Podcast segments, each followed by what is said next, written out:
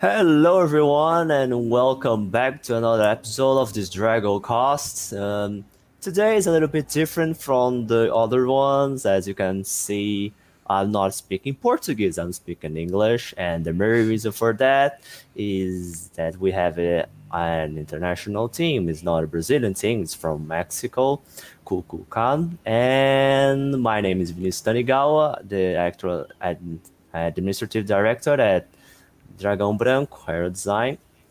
And you can introduce yourselves. Well, I'm gonna start. I'm I am Baruch. Uh, I'm the captain for this year, for this uh, side of the San Brazil competition, and my teammate Jesus. Uh, hi, I'm Jesus. Um, I've been a member of Kukulkan since 2018, and I've been involved in the areas of aerodynamics. And right now, I'm the leader of stability and control department. And uh, that's it. Hi, I'm happy to be here. Yeah, I'm, I'm too happy to be here today. Me either.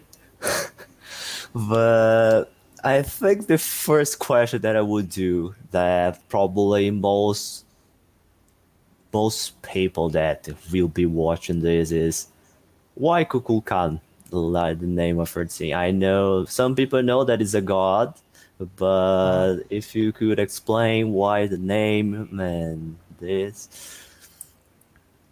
Well, I think it's just part of the identity of the team uh, to be really proud of our roots, our indigenous roots more specifically, mm-hmm. uh, or Mayan roots more more specifically. Uh, so that's why the name Kukulkan. Also because Kukulkan it's represented as a snake with feathers and it's capable of flying like a dragon. Mm, so it's also like your name, just in yeah. Mayan language. It's kind of similar. It's the symbol, right, of something that that flies, and it represents for us, or at least for me, it represents this sense of being Mexican and being proud of being Mexican and actually representing our country and showing that uh, Mexico has the potential to develop good engineering projects. And with this said, also all the names of our aircrafts are also in always in Mayan language. It's also a tradition of the team. Uh, so all the projects also have these uh, these names in in Mayan language. That's really nice. That's really cool. Uh, as you said, uh, it is a way to keep your roots, keep the all this your culture, your culture background. So it is really interesting to hear a little bit because we tend to forget if we yeah. we are not keeping it and passing away to the other generations we tend to forget our roots and it will be just in like I say just in history and not in our lives anymore. But that's really nice. And so another one that i would like to know is a little bit about the history of the kukulkan team uh, uh, when the, when you they was found when it was founded and the little a little bit of history. I'm not pretty sure about it, but if if I'm not wrong, the the very first competition that uh, in which Kukulkan uh, competed was in Brazil at the time 2010, if I'm not wrong. Uh, mm. it, the the very first um, airplane aircraft of the team was named the Kut. I'm not pretty sure ab- about right now what good means, but it was the first uh, aircraft. By 2010, there wasn't even uh, something like aero design here in Mexico. So it's kind of funny because yeah, the the team was founded to compete in other countries, and uh, just talking about the uh, what what you asked before, uh, it might be the reason why they choose Kukulkan, right? like they they know they they knew that they were gonna um, compete in another country and they had to be proud of being Mexican and uh, you you might know the Mayan culture for being like good scientists and everything and it, it could be the reason why Kukulkan and I, I think it was 2010 and after all um, uh, we could I, I think our our team is a very young uh, team like uh, you you have like 23 years in aerodesign in Brazil is that Mm. is that right I think. yeah I'm not sure. I think many of your teams well many of the teams in in the Bra- in Brazil are kind of the same age like 20 and something years. And Kukulkan is um it's is a teenager right? We have Mhm. just 10 years of developing uh, these skills this knowledge and everything. And i think it's funny that you know like like i mentioned before it's i, I think it's funny that the very first competition was for a brazil competition. And after 10 um, they brought uh, the aero design competition to mexico and well we we started uh, participating in in that competition. And the the, the participation in the us uh, competition is something kind of recent. It's not something that Uh, the team made by the beginning of the foundation of the team but yeah that's by basically the the the it's a brief history of the team I see. See, very nice, very nice. Yeah, the Dragão Branco. It was founded in 224, 2004. So basically 17 years. Seventeen years So, well, it's almost an adult if we consider an adulthood Uh-huh. from, from 18 above. But yeah, we are all but here in 2010, still a teenager. Yeah, and well, something that's nice here in Kukulkan, I don't know if it happens with your team as well, is that the founding members are still in touch with us. Uh, we have a kind of a, well, it's a group of people who are not studying anymore. They are not a part of the team anymore, but they are uh, kind of authorities. So every Yeah. big decision, every major decision has to be consulted with them uh, even if they're not actively participating in the project, but they are people who founded the team. They are already working in the industry, but they are still very, uh, very interested in what's happening with the team. How can they help us? Uh, helping us, you know, make the big decisions because they, they, it's basically like an, an identity, you know, and even when you finish your university years and you're not in the team anymore, you still feel like you are part of the team and you still want to see the team do better and you still want to help the team. Um, so that's something that I really like about our team. And then if, if you if you finish school and and you are still involved in the team, then you can be a part of that group and also keep in touch with the team and just keep involved in all the projects. Yes, it it is really nice when we see the people when the members when they leave the team not because they want but because they are not on in an undergraduation uh, anymore but they keep in touch. They still help when needed and giving advice that or sharing their knowledge experience they had to because we have a little bit of this problem uh, when someone leaves and they leave with the knowledge. And then you have to learn it again.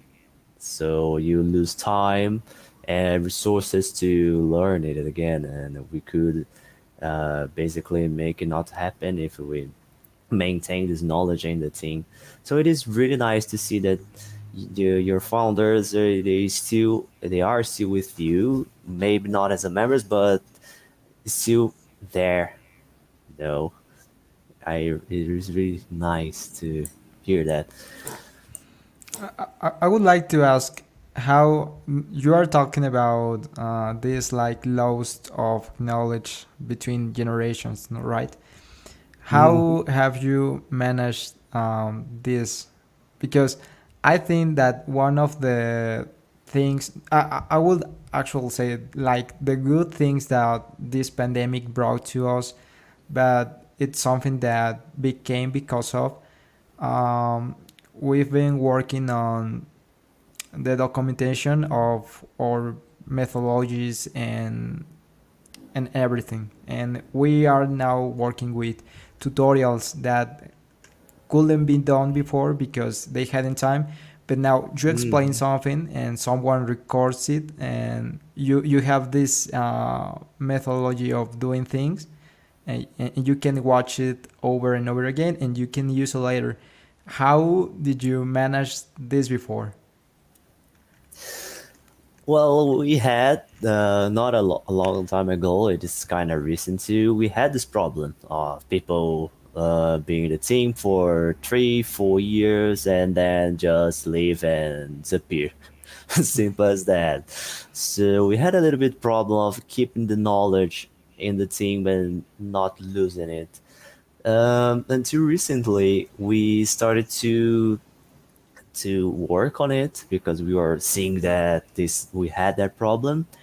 And we started to to make like kind of after the tournament the on this the final semester like october november december january we start to um trying to pass this knowledge to the new generation to new members that join our, our team and some started to make, uh, like you said, documentation, explain the methods they use to, I don't know, solve an aer- aerodynamics problem or an instability difficulty they had, or how to use a certain program. And some also are doing videos to uh, to explain the process because now we can we if you explain how a program works right in it it will be a little bit painful so showing in a video it's kind of better but we had that problem until recently and now we are trying to make ways to surpass this problem Yeah. Yeah, this this is a main issue in our team. At least it has been until now. Uh, because, for example, there are things that that I started doing when I came to the team that I started doing from from zero, and then a few projects later, I discovered that there was one teammate that actually even wrote a thesis about what I was doing, but I just never knew it has been done before. So we basically lost all that knowledge and then we have to start from zero. So we lost some years of actually developing our design methodology even further. And so now what i what i see that it's uh, something that has has been useful to solve this issue is that uh, we at least i try to be closer to the new members um, to yeah so to build confidence between them and me uh, because we also have this issue that sometimes the new members don't have the confidence to actually come and ask you something if they don't know how to do it. Hmm uh, or because they don't know you in person or even if they do know you in person they they don't have that closeness to you to actually see you as a team member and then come to you and ask you questions and then sit down with them and work together because they kind of see you like an authority or like um, yeah like the way you see a teacher yes. right? Instead of actually seeing you as a teammate just because we have these names like team leader and you know leader of aerodynamics and leader of stability. So i've tried to actually not uh, not look myself as as an authority for them but just as a friend someone they can come to ask for help.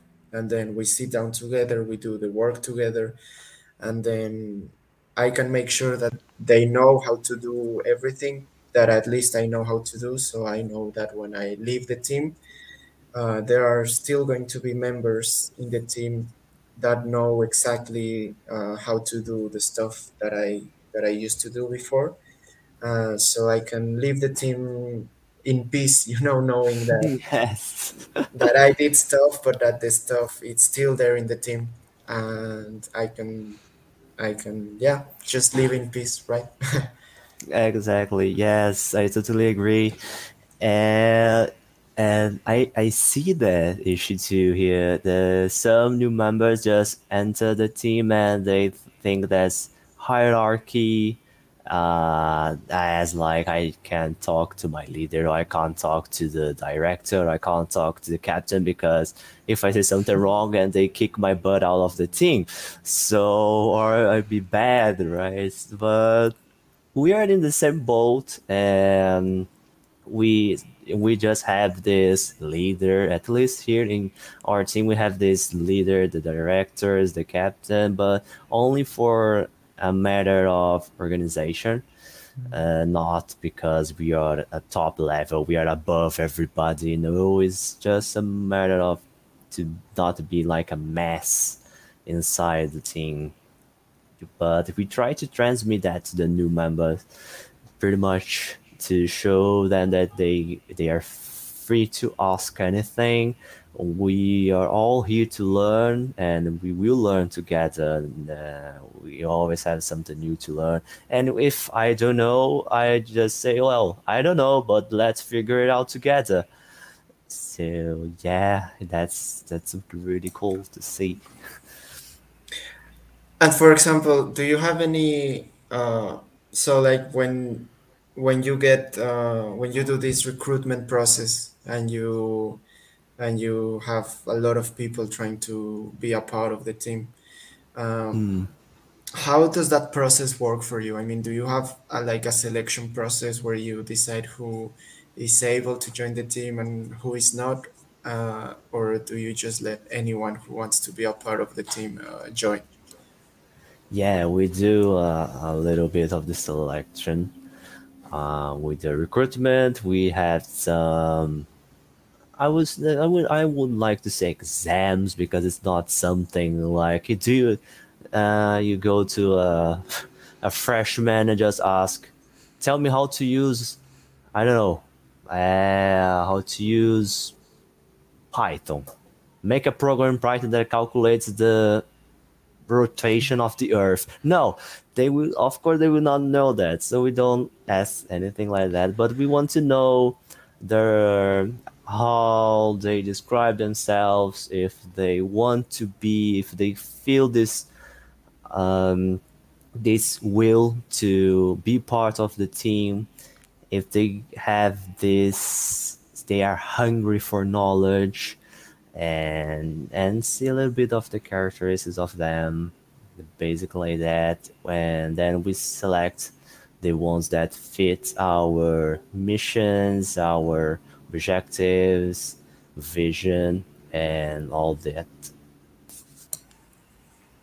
I see. Yeah, I, I think that you just say the, the the keyword like this hunger of knowledge.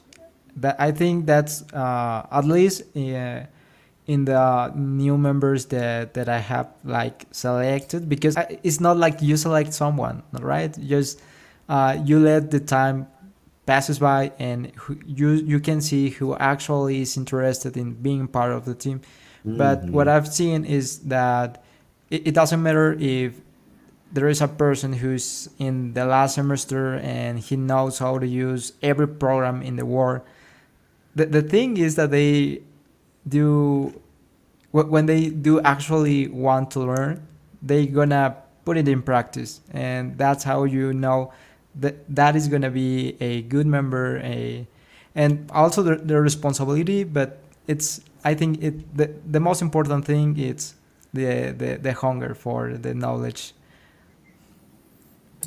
yeah Yeah, in that way, I mean, we don't, our team is not very big, right? As we've seen teams in Brazil that are really, really big, that have I don't know 50 members, 60 members, which Mhm. is for us it's crazy because our team, uh, for example, when we go to Brazil, we have we have to limit our team to 10 people, at least 10 people who can go to the competition because of the cost of the tr- of the travel Yeah. expenses. But here in Mexico, we don't we don't have a limit of, of people who can participate in the project, but still we have I think 20, maybe 25 when the team is really, really big. So we don't, we can't afford to to actually select people and say, okay, this one is not fitted for our team uh, because we want to make the team bigger, right? But it's just Mhm. like Baruch says, when they when they begin uh, joining the the team meetings and everything, then after some time you see who is actually interested, who is actually working, who is actually involved in the project and then some other people just start disappearing then you start you just stop seeing them. And and that's basically how our selection process works right? We let we let themselves show who is actually interested in being in the team and who is not interested then they can just leave right? Yeah, yeah, I see. It's a little bit different, but I like I like that the way you just live. You just let them come and they and they will be like, some will come on the first I don't know first meeting and then poof, never again. Yeah. So it is already selecting people, and the ones that say they really want to be there, right? So it is really nice to see. Yeah. It's like an auto selection process. Yes, Yeah. that you don't need to do much. They they already do it by themselves. yeah Yeah, well, that's nice. And I and I am very intrigued about. Do you have any any fun stories to talk about the competition or about the team? Or anything that you you would when you you will tell to your child or grandchild like, oh, I remember my time. No, I'm joking, but some funny stories. Jesus. uh, I'm, I'm trying to think of one i mean many come to my mind uh, but some of them are not re- that related to uh, uh, the project itself. Oh, Uh-huh. what? Go, go No. I'm just trying to keep it family friendly, you know. Aha. Yeah, I was gonna say that. because I mean, a lot of stories come to my mind, but they involve some stuff that it's not uh, that family friendly and actually not that involved with the with the competition itself. But I mean, I have plenty of them, right? Uh, for example, uh, there was this time uh, we we have to make the flight tests uh, in a city that that it's like two hours or maybe one hour away from Mexico City to the south of Mexico City. Uh, so we have to. I mean, it's hard to put all the airplane inside a car, right? So we have to Mhm. split it in parts, and then uh, I was traveling with one of uh, fr- I don't know if you know him, Baruch del Toro. did you did you ever knew del Toro? Mm, He and uh, was he was a really funny character, and we were driving together in his car. He was in the front seat and I was in the back seat because uh, in the in the seat that it's that was uh, in the front next to the driver we had some components of the plane and then the wing of the plane was also in the in the car but it was crossed so i had the wing in my face. I couldn't see anything. And i was in charge of giving their directions to him so how to arrive to the to the flight test. Mhm. uh, but i couldn't see anything because the wing was in my face. So then when I checked my phone, we were uh, going in a different direction from the from the flight test, uh, and there was no return. And there's a big, big volcano, a very big mountain, which we had to uh, go around to actually arrive to the flight test because there was no way of just turning around and going in the other direction. Mhm. And they had to wait for us like two and a half hours, I think, uh, for us to arrive. And we had the wing, so it was impossible to fly without us. And and it also happened that there was a lot of how do you call these places where they charge you for using a highway? So you have to pay to actually use a highway, right? Ah, I know, but I You don't know know? the name in English.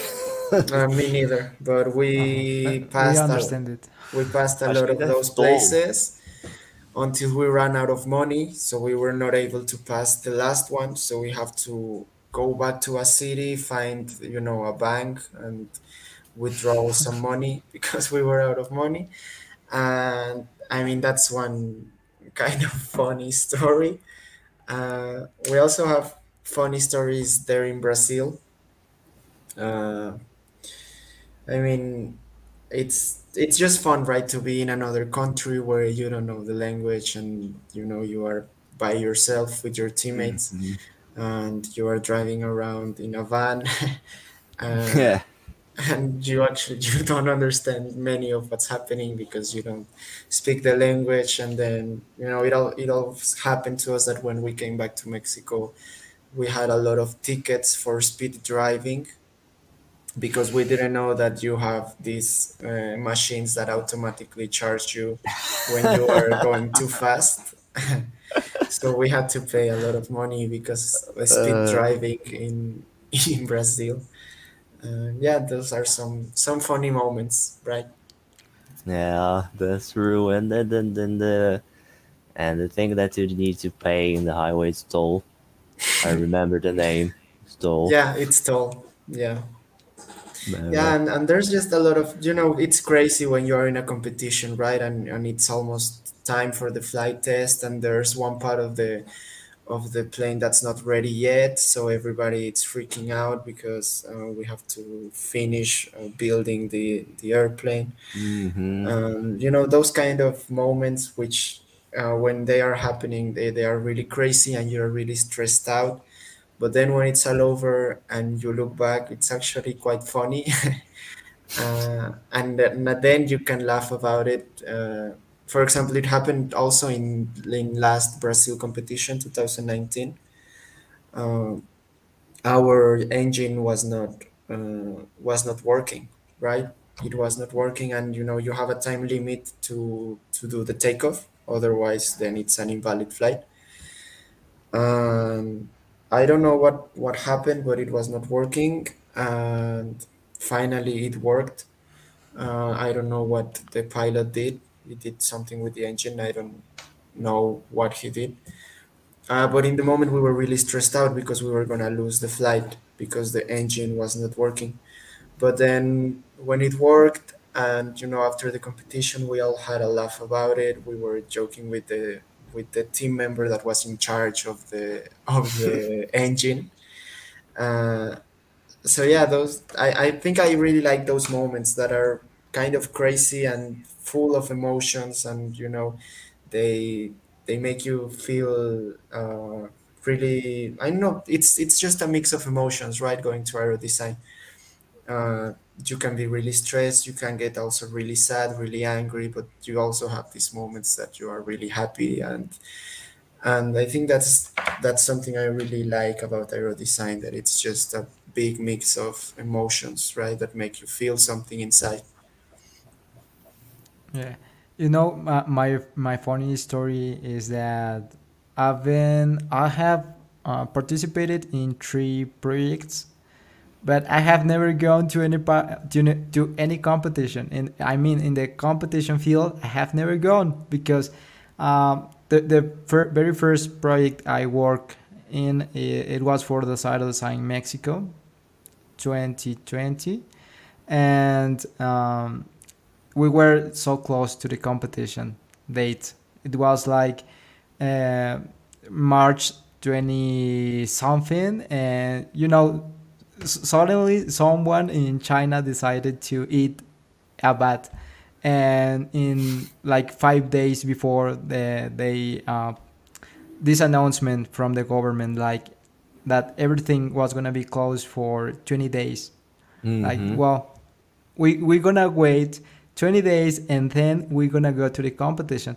And you you close your eyes and you open them and you now notice that it's been two years now. Uh, and that's how I lost my first competition. And you know, these are such a big, big airplanes. Uh, I think that the wingspan for that plane was uh, 3.8 meters, Mm, if I'm wow. not wrong.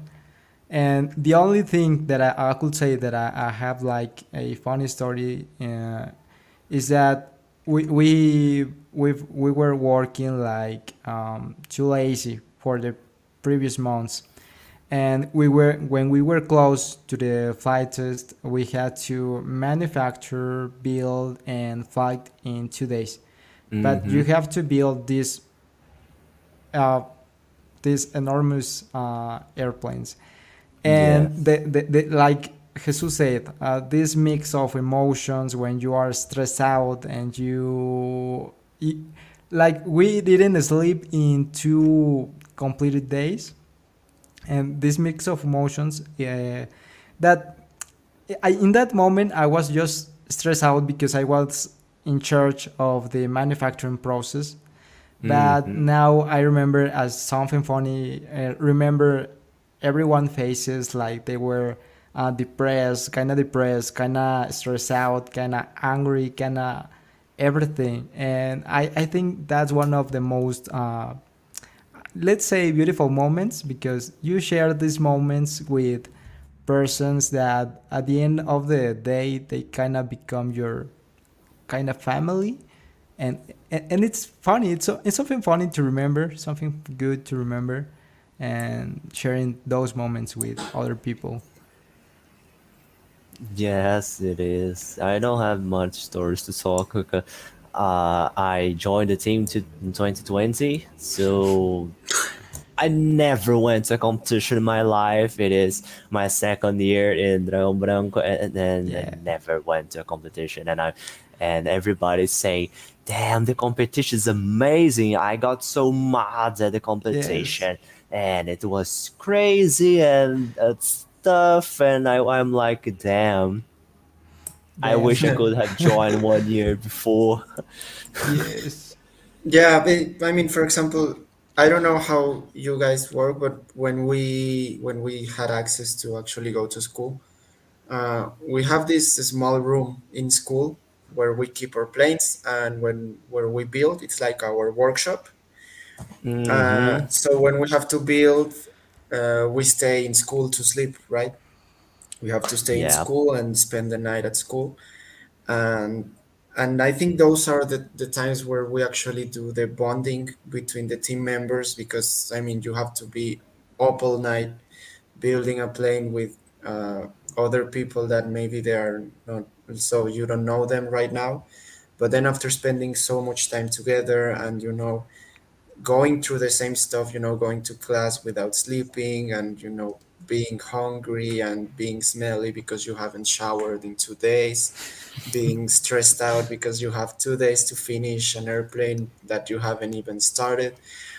Uh, I think those are the moments that, I mean, you suffer when you are going through them and you know you wish you were not there you wish you were in your bed sleeping and you think why the hell did i join this team? I mean i could be home i could be you know clean i could be eating something and instead i'm here trying to put these woods together.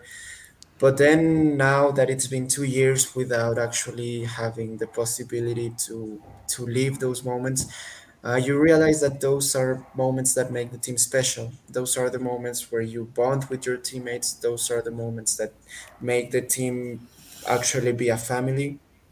And now I think it's what actually what I miss the most about about these competitions, right? That that rush of you know spending sleepless nights together in school.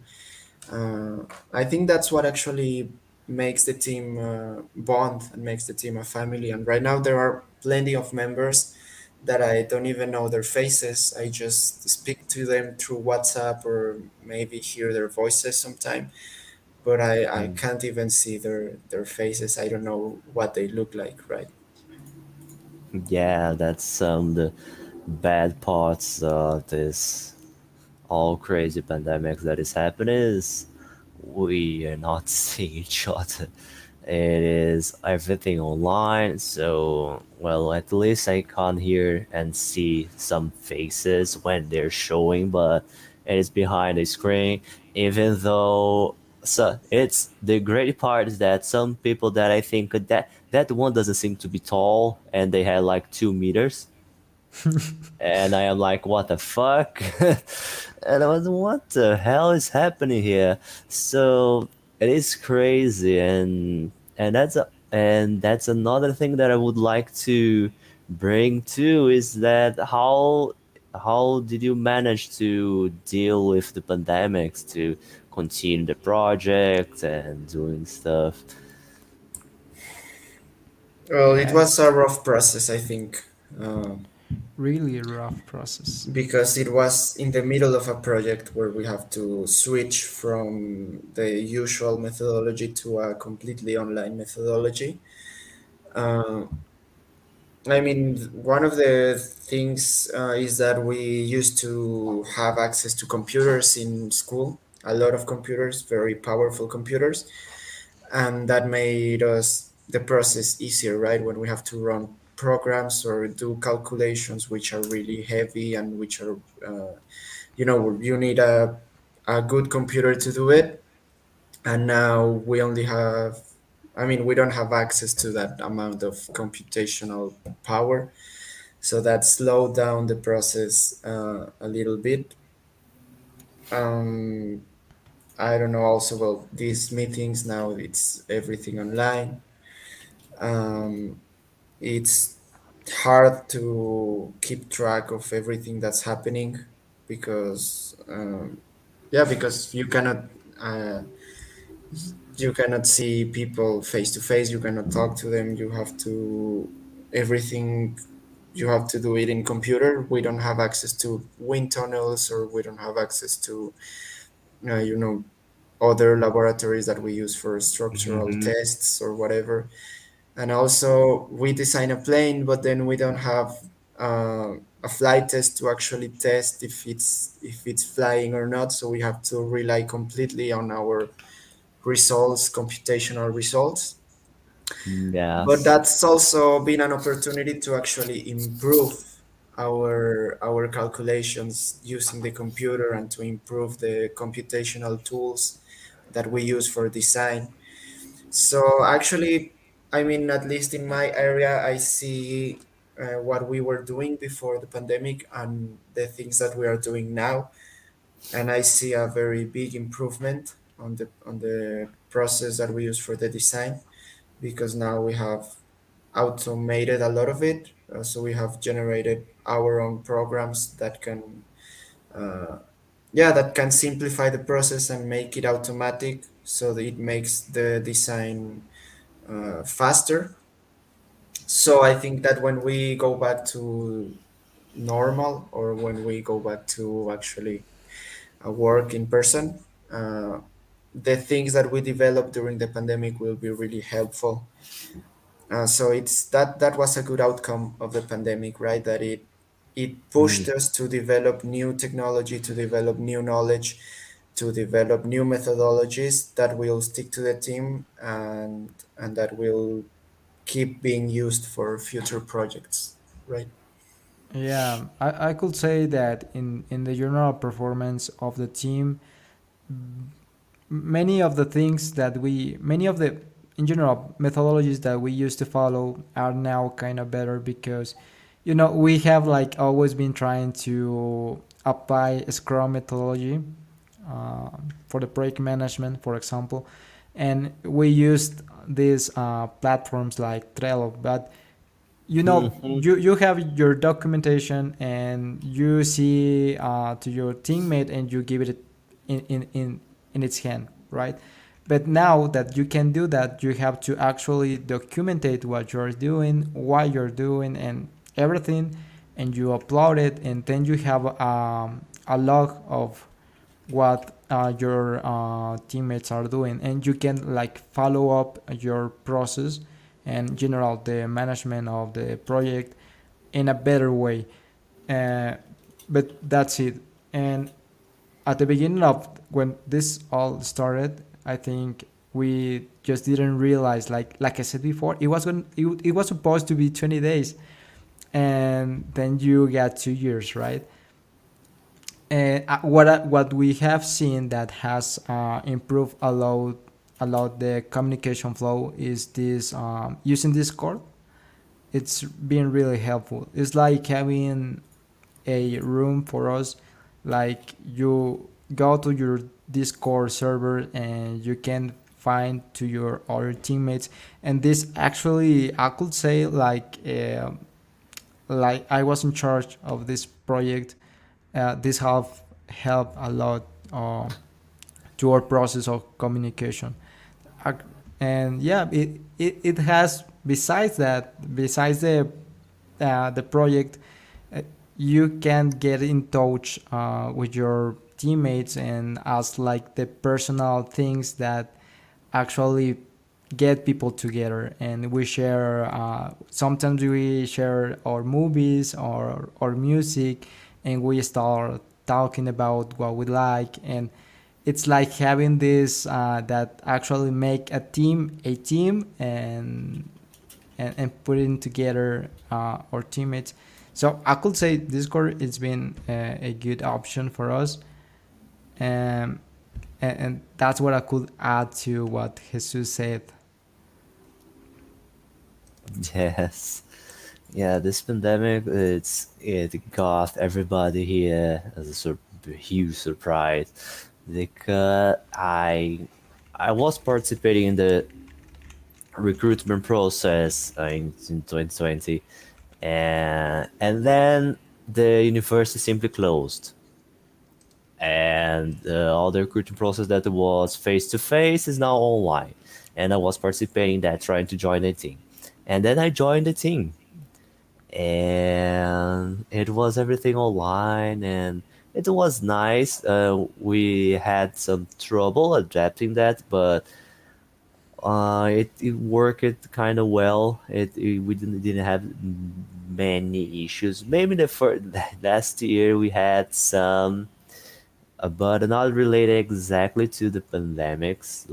It was a little bit about the project itself but we had we had to think new ways to uh, to deal with the project. to set the project online now uh, because in face to face we were in the university, we were gathered together and discussing everything together and everybody there. Then we could, and the end of the the meeting, we could go to somewhere, uh, no bar or a pub, something drink, even though I don't drink alcohol, but it was not. It, it was a uh, it was a huge difference, and uh, just the pandemic came and you was like, oh bollocks to that, and that, and then we had to go okay where how do we meet? Okay let's use google meet to do our uh, weekly meeting. Weekly so every i don't know every monday we do we update everyone about what is happening in the project and then we do this uh, now online. And then everyone doing online.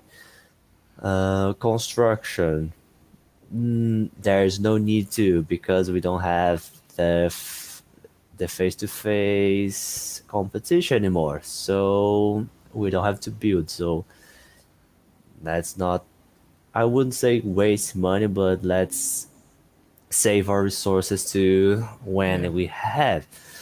And then, but then ca- came another problem that is today uh, the team doesn't have many people that construct that simply built the airplane, the aircrafts.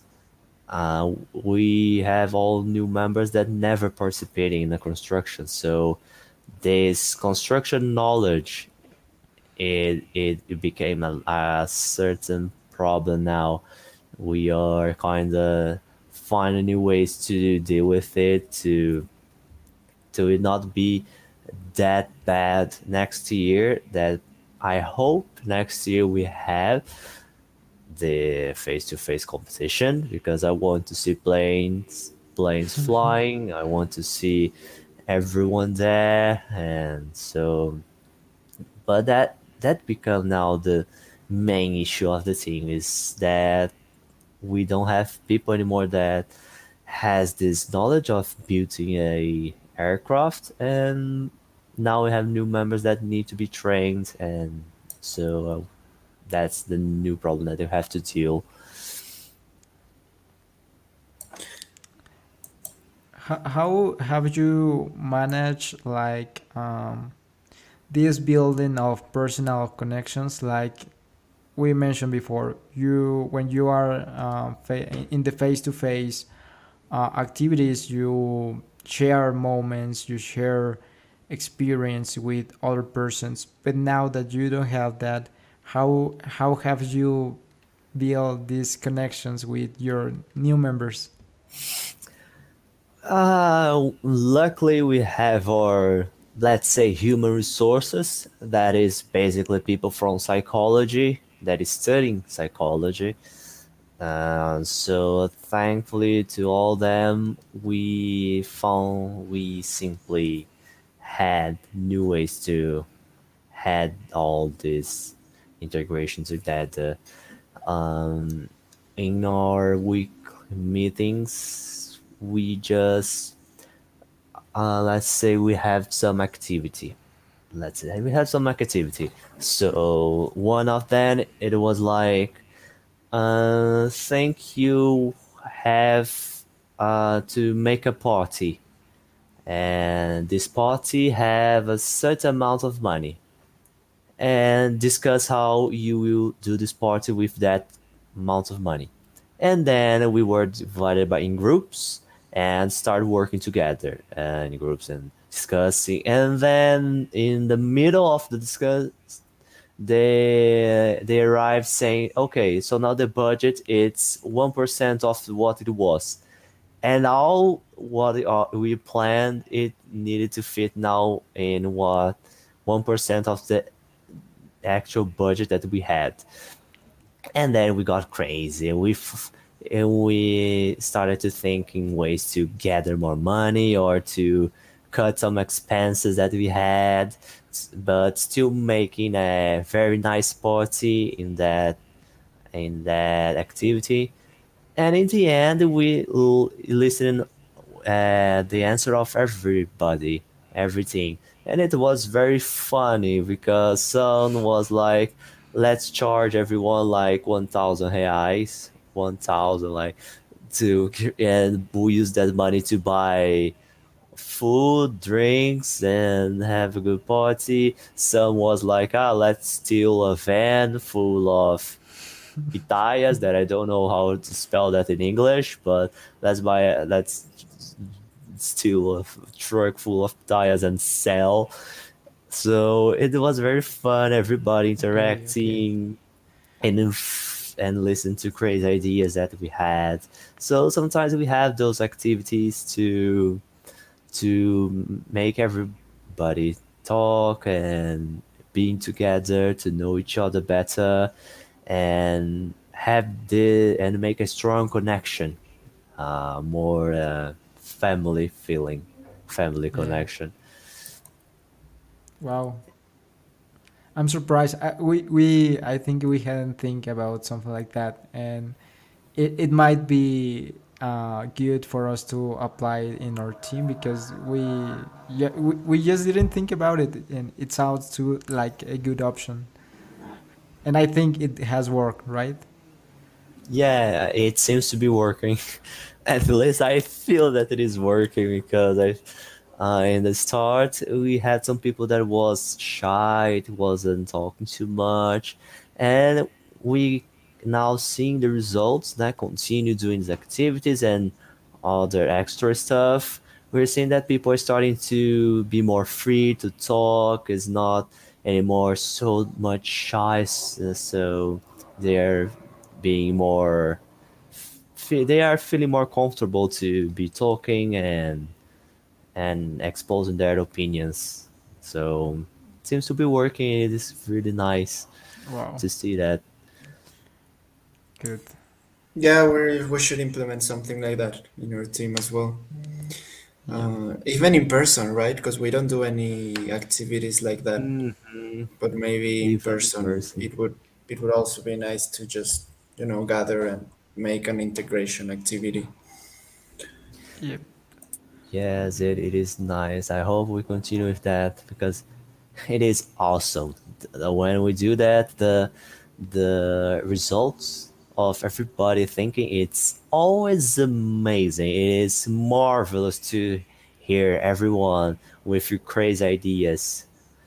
Uh, I don't know, mystical solutions and unreal.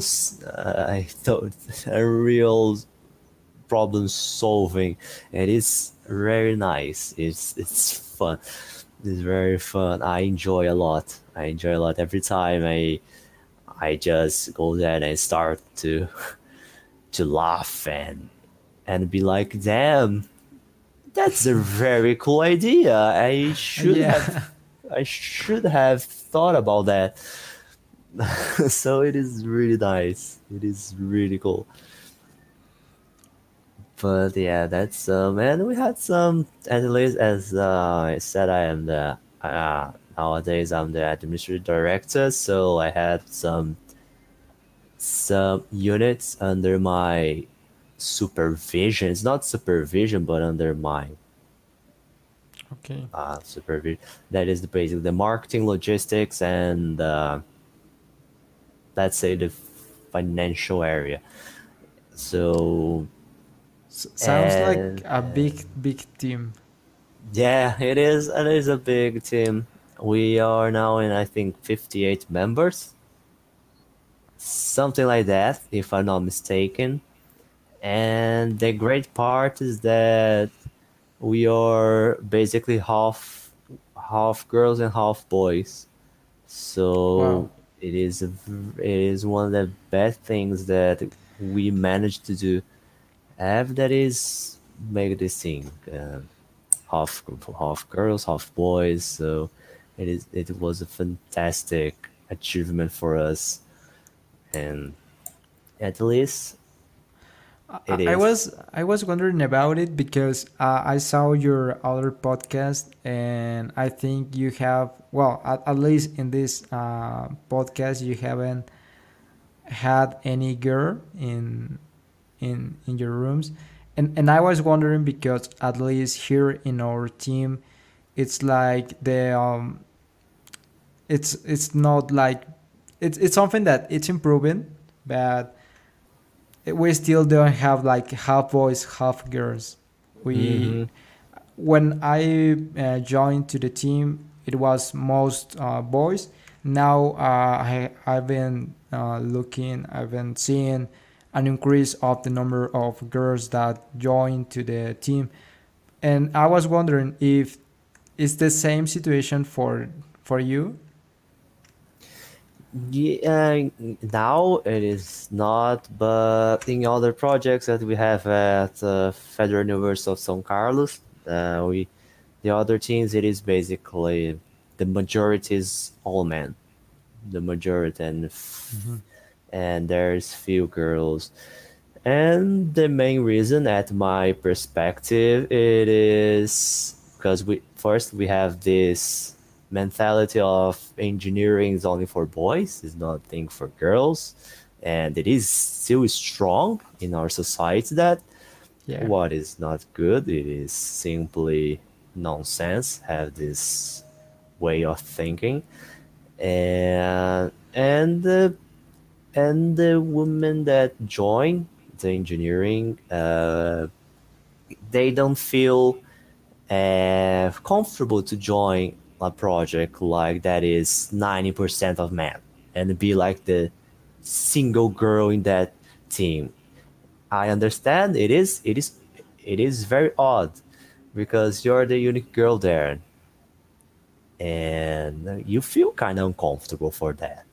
Uh, Yeah, there's so one thing that is that changed much that that we have this quantity of girls and boys at our team that is became a half and half basically. Uh, it is because we ha- uh, probably we had many girls on our team and this uh, started to pump it up the feeling that we don't that we have a, uh, a equal treatment but we don't have this gender that this gender difference we don't have nothing of that. Uh, everybody is treated equally no matter what.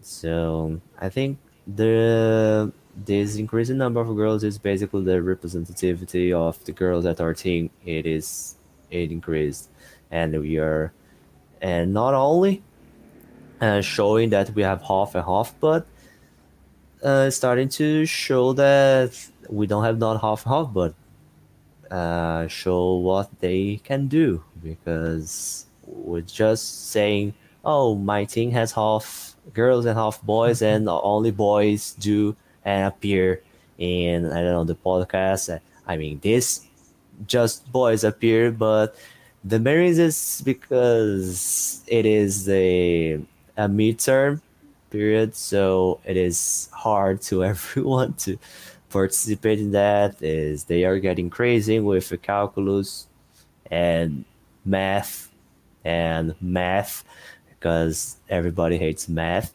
So yeah, so it's the midterm is not helping. Simply, I am the crazy one that is here doing the podcast. So, but I hope that it will appear. I, I, I have invited some and they are interested, but unfortunately, the midterm is make everyone just go mad, not having time to do any more activities. Yeah, we understand. Yeah. We have we have few women in the team. That's true, but I think uh, they are very active and they have really really helped uh, develop the project. So they are very important members right now. I mean, everyone is an important member, right? But they they are very involved, and at least as I can see, they feel really comfortable in the team.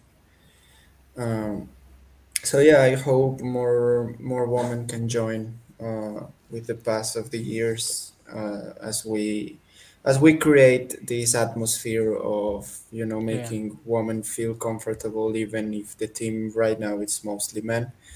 I think that's our responsibility as as team members to actually build a safe place for everyone uh, not only for women but actually for anyone who wants to be in the team to make hmm everyone feel welcome make everyone feel comfortable because we have had issues right that that people leave the team because they have problems with other members personal problems and then they end up affecting the the results of the project because we leave, we lose valuable hmm members uh, of the team because they have personal problems with other team members.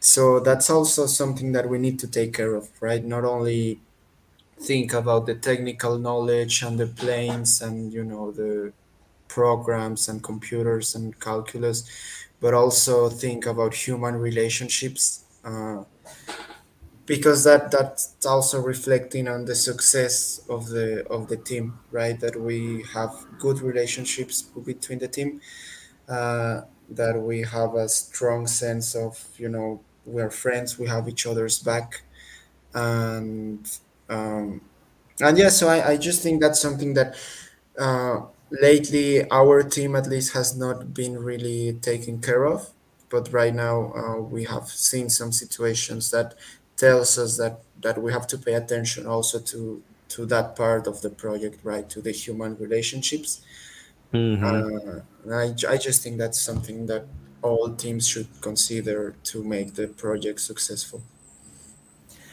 Yes, exactly. It's not only the project side, but also the human part is very important.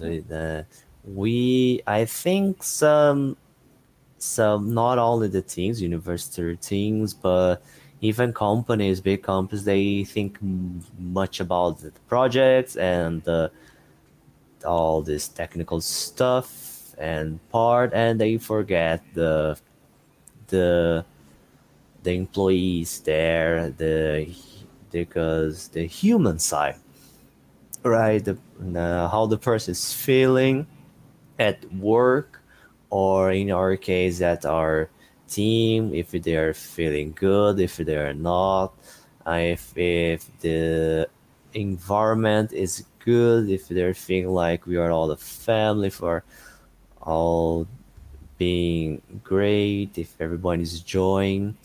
So it is very important to keep in mind to to not forget this human side because we we kind of forget sometimes we are working in stress and and the mod and everything and we are like the project is happening the project is is in two is in one week it is in two days and we start to oh we need to do this and that this and that this and that and people and this and we we kind of forget that uh, maybe someone is in a bad moment and we uh, we just ignore that and start to say do this do that and we simply forget that maybe this person is not already feeling well and we just make her or he worse feeling much worse than it is already feeling so it is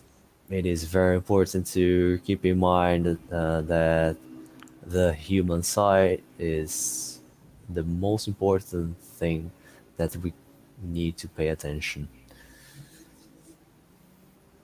And that's well well done. Yeah, absolutely agree. But and another thing that i would like to know more about you guys is um how how, how is the how was the feeling for first time to be in brazil Uh, I love I love Brazil. uh, I mean, uh, it's a really uh, beautiful country uh, when it comes, you know, to. I mean, we visited uh, Rio de Janeiro and we visited Ilhabela, I think it's called, mm-hmm and and we drove from Rio to Ilhabela, so we stopped in in some other uh, beaches. And it's really beautiful. I mean, uh, the jungle, and I mean, I, I really like nature, and you have beautiful nature. Uh, but more than that, I I got this feeling that people in Brazil are really uh, welcoming, and they are. Uh, I mean, at least to me, they seem like they are very very happy, and they are always uh, you know, with a smile on their face. They always want to, you know, party and they want to, uh, you know, dance. And um, that that I really like. Uh, the food, it's also really really good.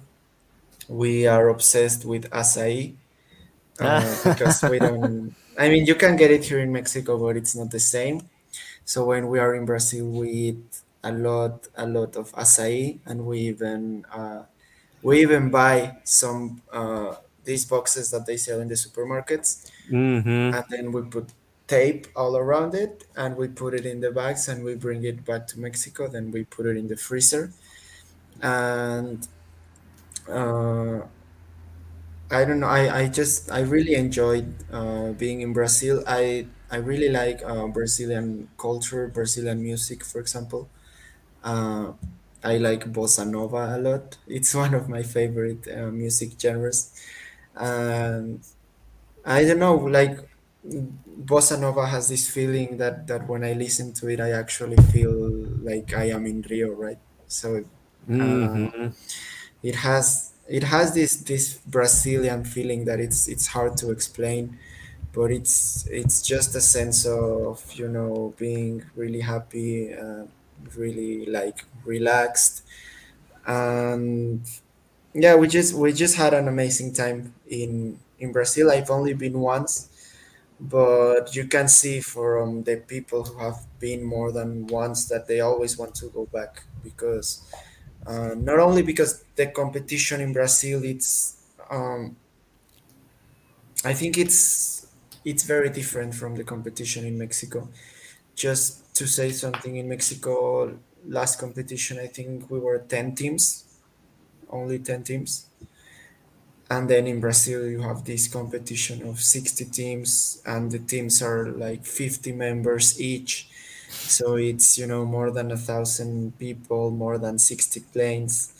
And you know the the actual physical place where where it takes place you know these embraer facilities and this kind of military and uh, university hmm it's also really amazing you know how big it is and how you can see actual mm, real size airplanes taking off from the from the place. And at least for us uh, we also we always have to be with a military person because we are in a military facility and we are not from brazil.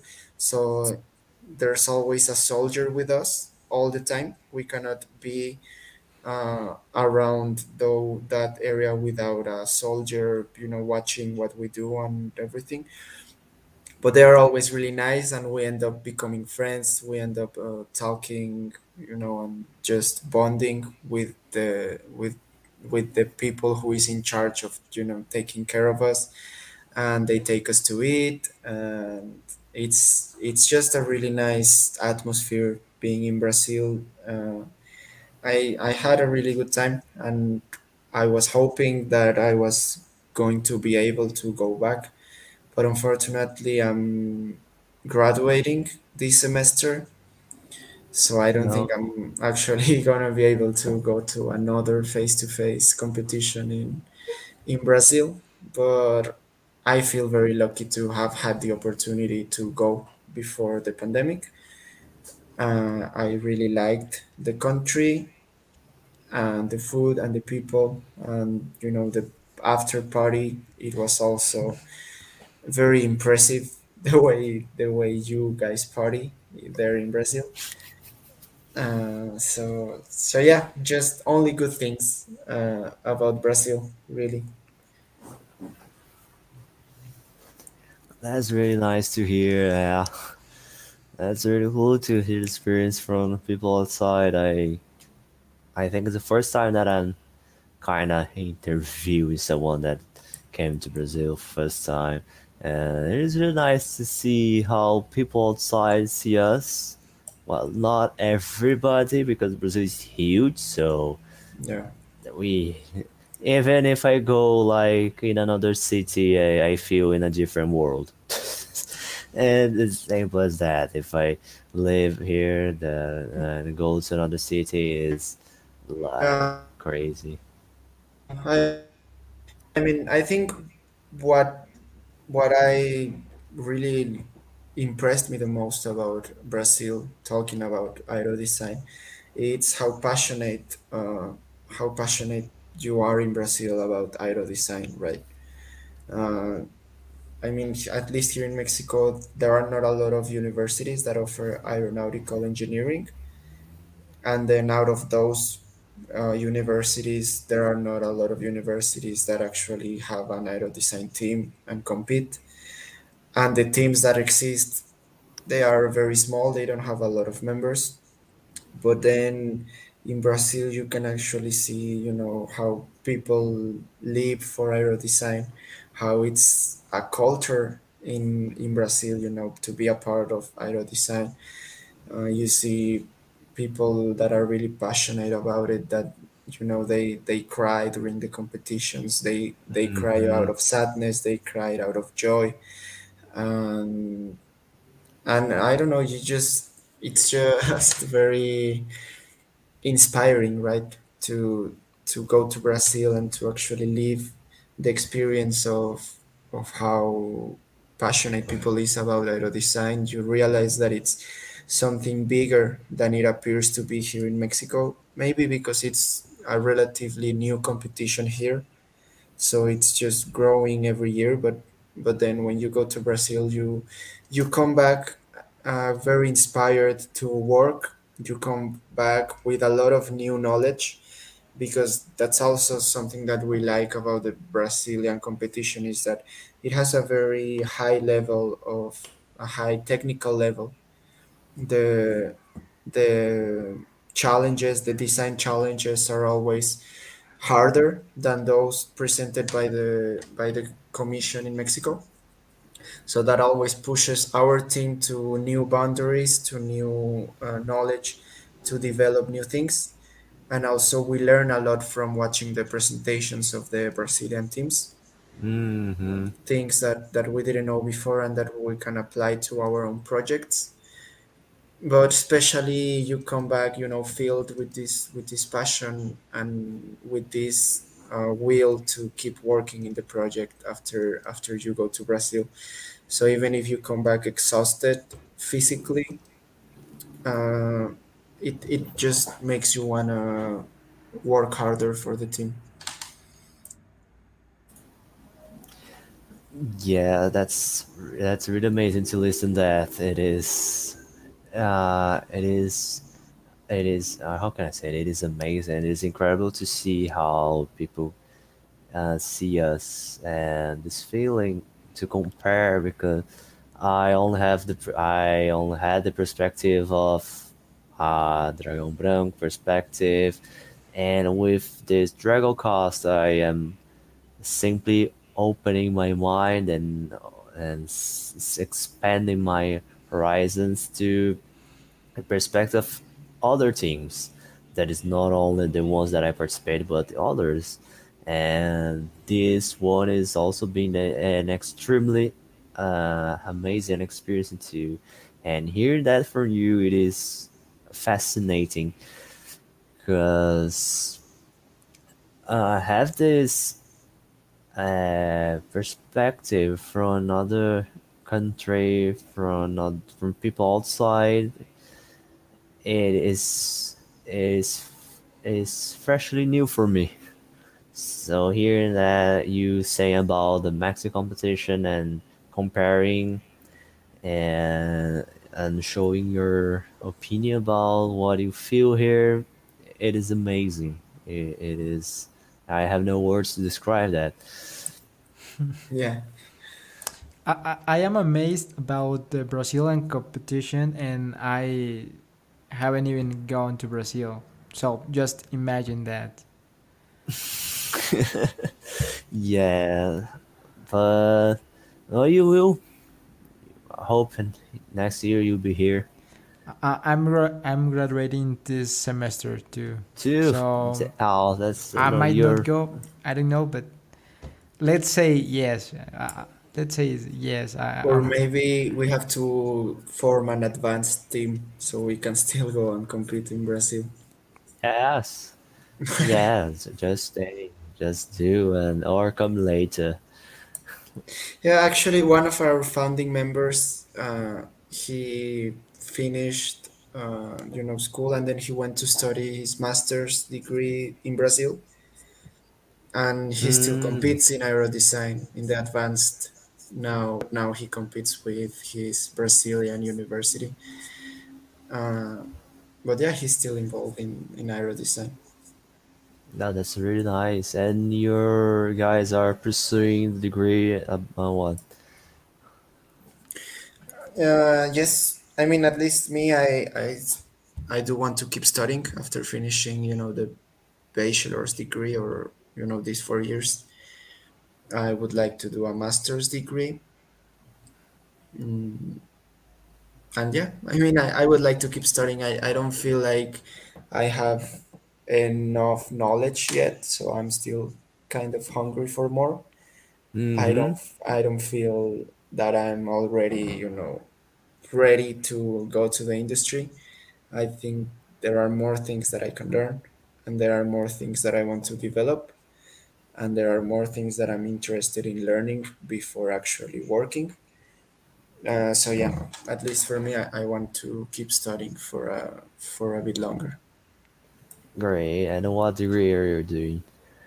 Um, I, I'm interested too in um, doing a master's, but I'm, you know, I'm I'm like a simpler man. I, what I love is to manufacture, and I would like to really join to the industry in the next few years. Now that I that I'm young and I can, I mean, I I would like I would love to to still um, to be still learning. I, I I really love it, but I Mm-hmm. think I love more to I I would love more to be uh, working because I love manufacturing. That's what you know. I I choose uh, aeronautical engineer because I I, I saw the um, you know what's what's the word for this um, the program the study program like all of these uh, these things you gotta learn in four years and i say okay that's a really complete uh, program and i want to take it but uh, yeah the truth is uh, what i love is manufacturing and i would like to work before doing a master's see. Yeah, that's really nice. Uh, my case, I want to. I don't know. I really not sure what I want. I would like to continue in the academic life with my masters and maybe doctorate, postdoctorate, and but also keep working to join the professional professional life, if I can say that. But you both are are doing aeronautics engineering. Yeah, Oh, that's really nice. Um, I'm studying electrical engineering. Oh, I see. Well, actually, we don't have a lot of members in our team that are from an, from other careers. We, I think we have one member that it's also from electrical engineer or uh, mechatronical engineering. Mm-hmm. Uh, I don't know if that's even a word, but but besides that, mm all of our members are aeronautical engineerings. Yeah, the majority teams in Brazil they are they don't have we don't have much university that teaches aeronautics. I th- and it's not the majority. The majority is composed by mechanical engineers, and electrical, and I mean it is all the rest engineers that we can imagine.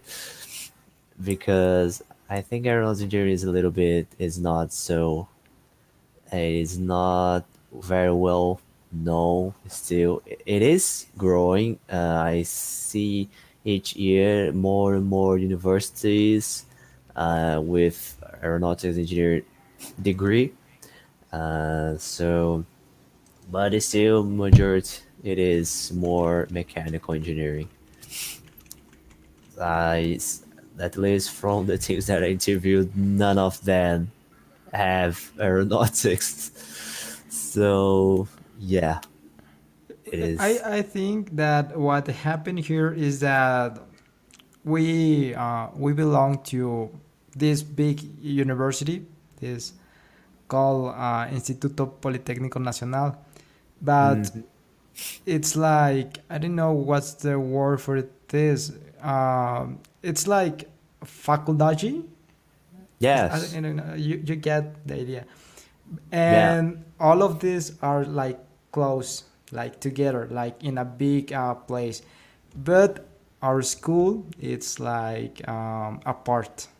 So even if we wanted to include that, that we actually want to include some electrical engineers, uh, mechatronical, and everything, it's kind of harder for them to go to our school where we have of our, our workshop and Ah, that's why I have limited to us to have only aeronautical engineers because some other uh, teams here in Mexico actually have uh, like this mix of uh, like, like you said like your marketing team yeah your um, administration team and everything because they are in a school that it's like close, but we are apart.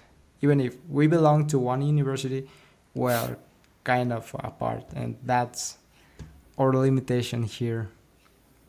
Yeah, I see. Yeah, here we have a little bit at least uh, the, at the Federal University. We had uh, we had our team is basically engineers, people that want to graduate in engineering. So we have electronic, elec electronic, electrical, mechanical. Um, we don't have chemical chemistry anymore. Civil not too. Uh, but we have computer engineering, computer science. What else? Material and physics. Mhm. I think it, it is like that, and the people from psychology. But it is very, it is a diversity. I, besides the fact that everybody's basically uh, study engineering, but everybody's welcome. Yeah. No, but that's nice, you know, that Uh, yeah. uh-huh. I mean, we are aeronautical engineering engineers, so we specialized in aircrafts, but it's nice to see that other engineers that are not specifically aeronautical, but they're also, you know, interested in in developing aircrafts. There are also teams in Mexico that are from universities that don't have the aeronautical engineering career, uh, but they Mhm. still they still compete, and I think I I like that that you know people that are not uh, in the aeronautical engineering career specifically they they still are interested and i think it's a very ad- admirable work because i mean we have lessons every day about how to design airplanes right so we cannot just apply that in aero design i mean uh, ideally of course what we learn in the classroom it's never enough to actually develop an aero design project but at least we have uh, you know, we have aerodynamics lessons, we have uh, aeronautical Mhm. structures lessons. So we have classes that are focused specifically on aircraft design. But then, uh, you know, mechanical engineerings or electronical engineerings, now they are not actually specialized in aircrafts, but they still develop very good aircrafts and very competitive teams. So that's something I really admire because I mean, those teams have to do twice the work that we do to actually gather the their knowledge. Hmm Yeah, I see. And I forgot one engineering, production engineering too. Well, right. I forgot because it's not considered engineering. It's just administration with engineering status. Status. Uh-huh. I'm kidding. I don't want I don't want anyone to kill me, but yeah, everyone is important. You know, I, I think what uh, I have chosen for my career, uh, it will be um, what's uh, what's I forgot the career I wanted to study, uh, design engineer, design. Ah, that's what I like. Like just got to the manufacturing process. That's what I love. But I'm I'm now finishing the aeronautical engineer. Oh, that's nice. That's really cool. Really cool. And you said it's four years, right? four years. It it takes some longer for some people, but yeah, ideally it will be Four four years. Yeah, here in Brazil it's five almost. All engineers, I think it's five. I don't know if I have anyone that is four. I mean, you at least in, in my case, you can graduate in four years, but you have to like kill yourself and doing being a maniac studying. But it is the ideal is five years if you want to be a maniac four, and you have until I think 10 years in some university to graduate Wow. before you just get expelled. Wow. Ten years. Wow. Yeah, in Uh, some in some universities, yes, in others it's not 10 years, it's like, I don't know, seven, something Wow. like that. But that's the reason why you have Embraer and we don't, right? No, I don't know. It's like I, I think uh, I'm I'm actually feeling that many of the things that I've learned in school are not enough to what it really takes to um, be an, an aircraft designer or something. S- So I, I think there are many things that should be on the studying program that are not. So it it may be that our career must be longer. Well, I mean, every time, I, at least what I learned in university, I think I will use some and not the others. I will just learning, working. There's no Yeah, I other way. think the main skill that you learn in university it's actually to be able be able to learn stuff by yourself, hmm to know where to find the Mm, information, Yep. and you know to consult books, you know to know literature, uh, but but yeah, develop that skill of okay, I want to understand something. I need math. I need physics. I know where to look for the topics. I understand. Uh, you know the basic concepts that I need to yeah to understand things that maybe you are not you, you don't learn in the classroom but that you may need and I think these four years in university well they should be to yeah to be able to develop the ability to learn stuff by Yeah. yourself Yeah. and to know where to look Pretty for the right information for the right information because I think it's impossible to learn how to design a whole airplane in four years, not even five years. Um, I think that's something that you learn with experience, right? Working a lot of years in the industry. Yes, it's pretty much we learn. The, I think the most thing that we learn in university is how to is how to look for things by yourself, and uh, depends to the others to give you an answer because it, it is not what happens in real life. You have to go ahead and uh, look for the answers that you need. So I think university most prepares you for that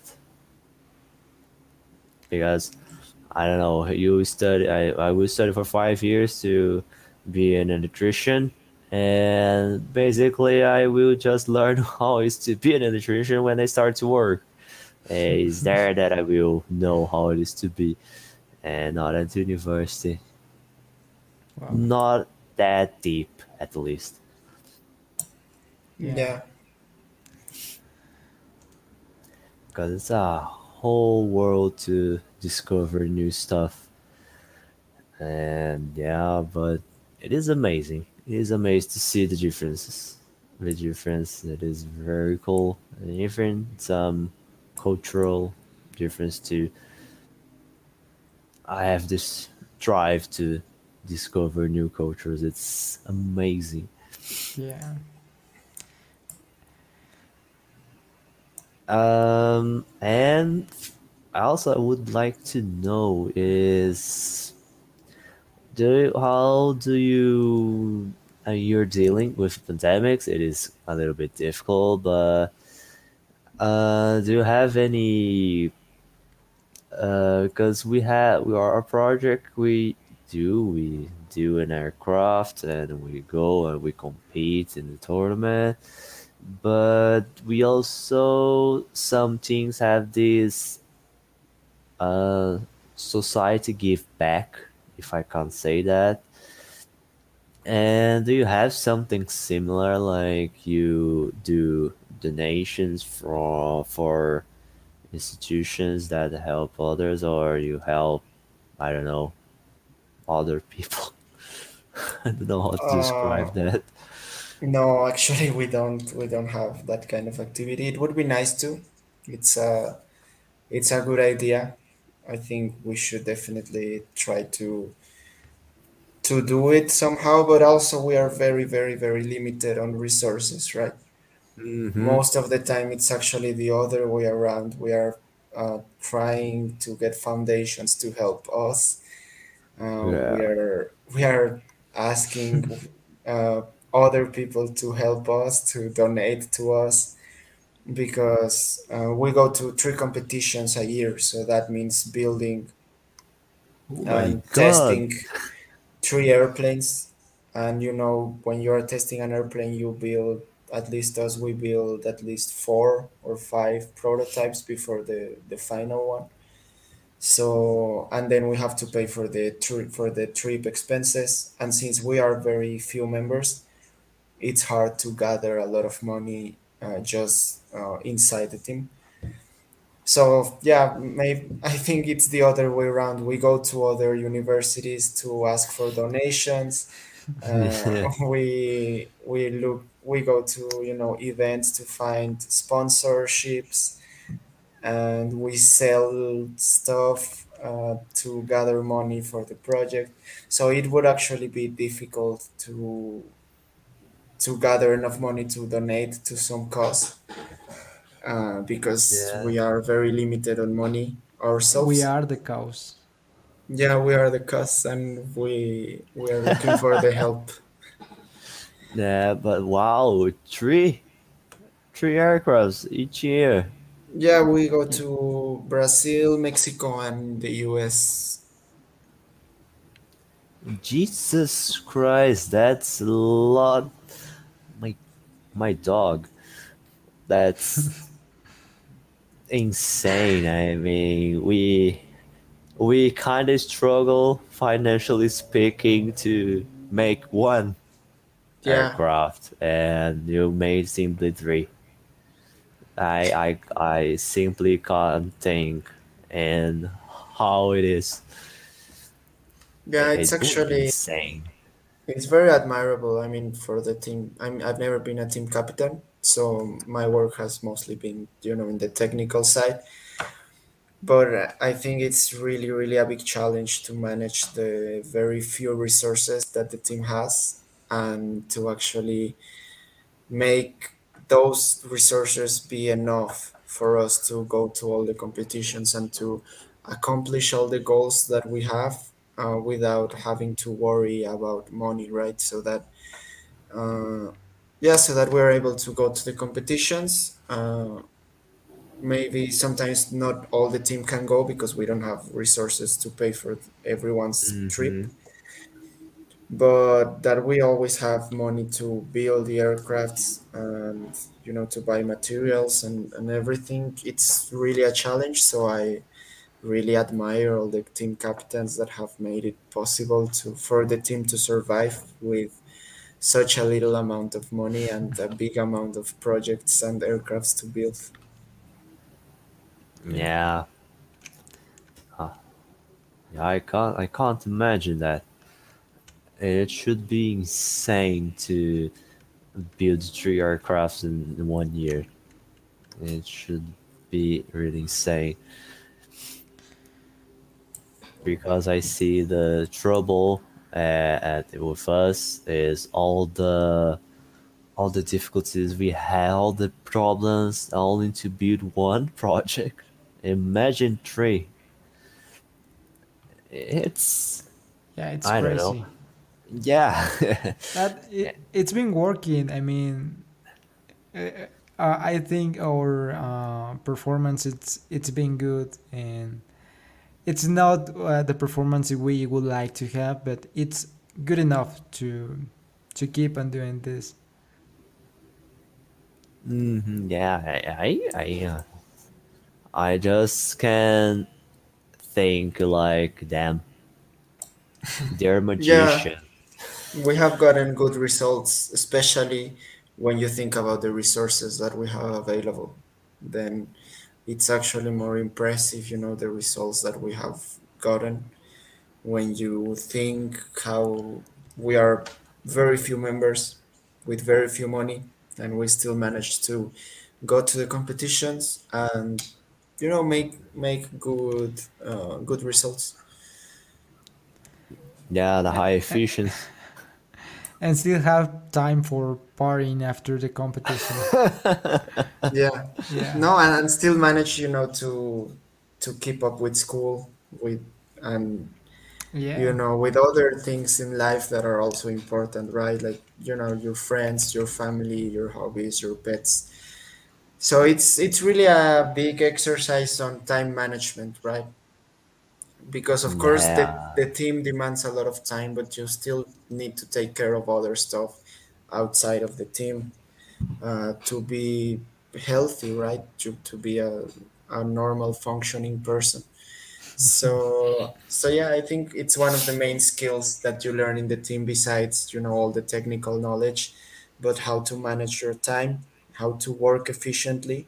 So so you give results uh, but you don't spend you know three days without sleeping and without eating uh, and you know not take care of your health of getting enough rest you know doing exercise and you know spending time with friends with family so yeah that's also something that that you learn with experience in the team